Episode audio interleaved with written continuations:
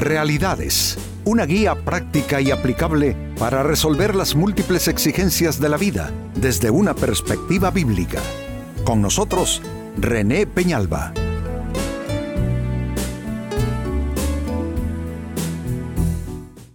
Amigos de Realidades, sean todos bienvenidos. Para esta ocasión nuestro tema, perder para ganar. Y amigos, no es que sea esta una filosofía de vida, es que es un concepto que se deriva de la palabra de Dios, la Biblia. A veces hay que perder para ganar.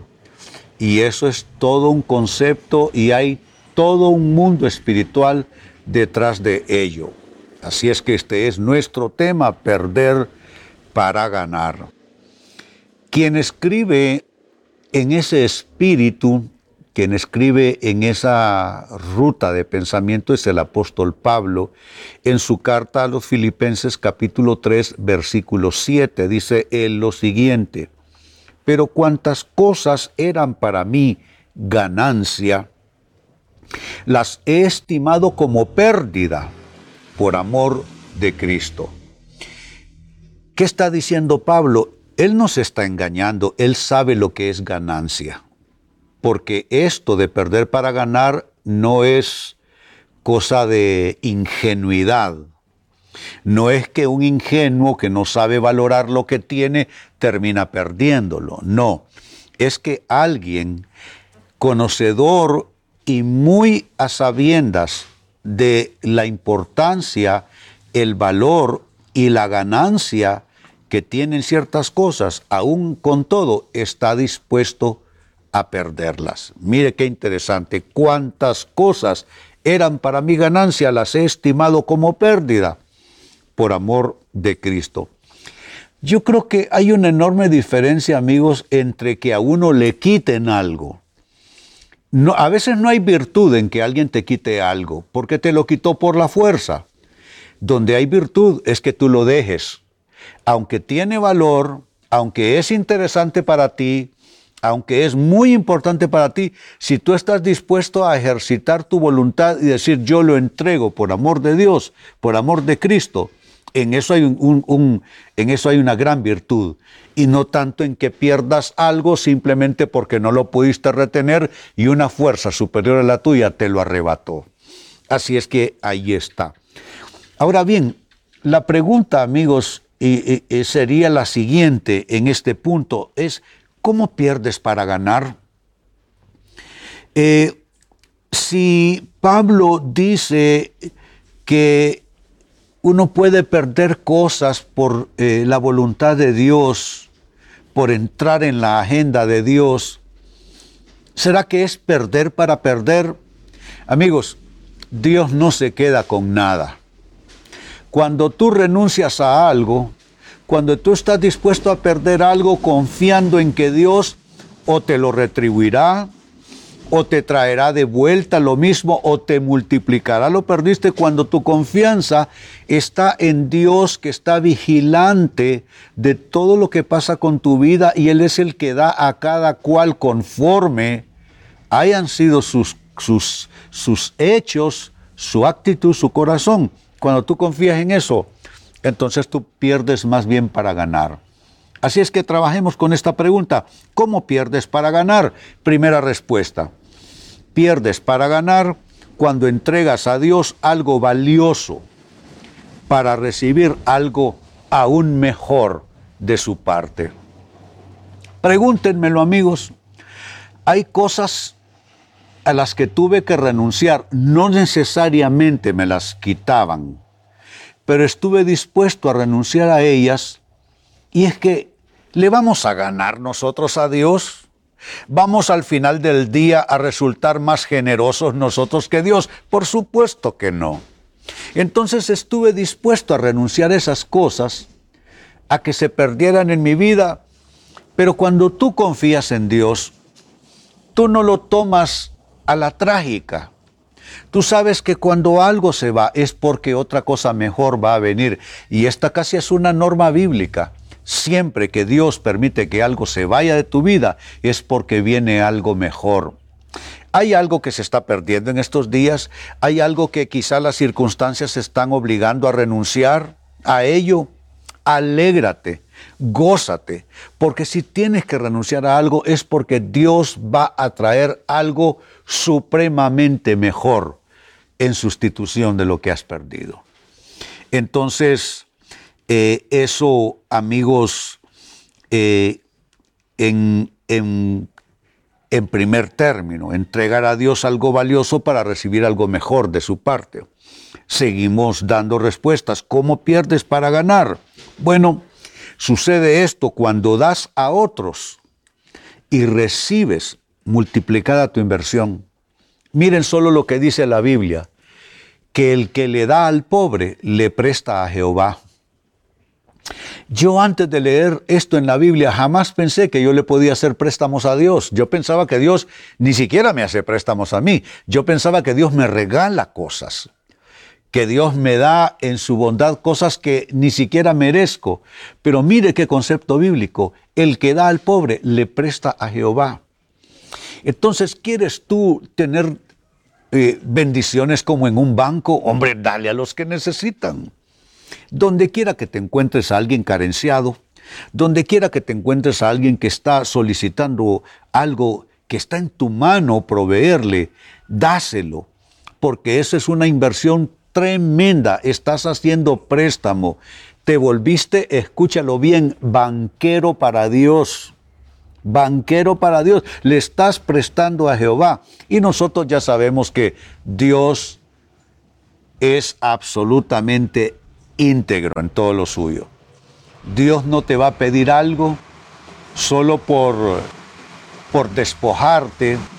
Si Dios te inspira a regalar algo que quizá de pronto para ti, una de dos, no es muy valioso, pues hombre, cuánta mayor razón para darlo a alguien más.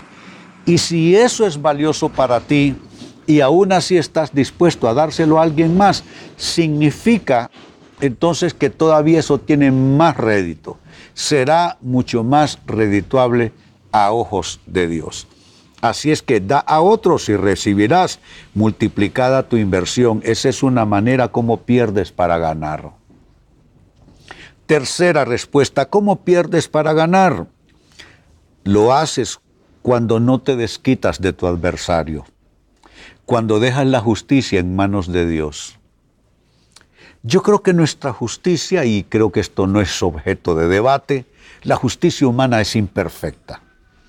La justicia muchas veces le concede la razón y el derecho a quien no lo tiene y despoja del derecho y la razón a una persona que más bien ha sido victimizada.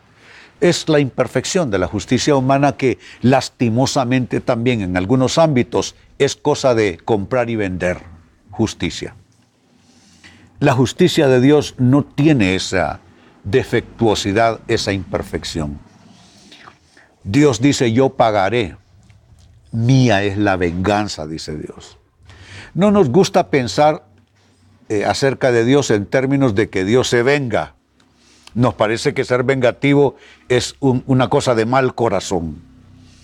Pero lo cierto es que Dios, que es justo, y la justicia es retribuirle a cada persona sus acciones. Hay personas que sin pensarlo mucho cometieron una grave acción, un grave mal, un grave daño en contra de otra persona. Amigos, Dios es bueno y Dios es amor, pero como también Dios es justo, Dios aunque ame, va a tener que darle la retribución a cada persona. Entonces, ¿qué sucede? Tú eres víctima de una mala acción de otro. Tú tienes el poder del desquite. Tienes el poder para vengarte de esa persona, pero tú renuncias a esa oportunidad. Pudiste haberle devuelto el golpe, pudiste haberle aplicado a esa persona la ley del talión, ojo por ojo, diente por diente, mano por mano, pie por pie. Pero no, tú renunciaste a la lex talionis, a la ley del talión. Y dijiste, yo voy a confiar que Dios por un lado me va a bendecir y por otro lado Dios hará justicia tarde o temprano. Y déjame decírtelo, de Dios nadie se escapa.